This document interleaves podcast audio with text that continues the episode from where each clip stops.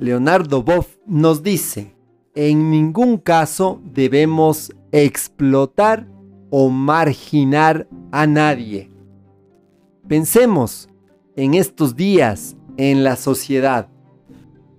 ¿Cuántos ejemplos de gente vemos o de empresarios que explotan a otras personas al hacerles trabajar horas extras sin reconocerles su remuneración justa? Más aún, sin pagarles el seguro social. Tampoco debemos marginar a nadie. Un ejemplo de marginar a alguien es no darle la misma dignidad de persona que a los demás. Al final, todos dependemos de todos, por lo que se requiere llegar a una armonía con el otro, consigo mismo, con los valores de la sociedad y con la naturaleza. Te acompaña Mario Tapia Hernández y nuestras familias.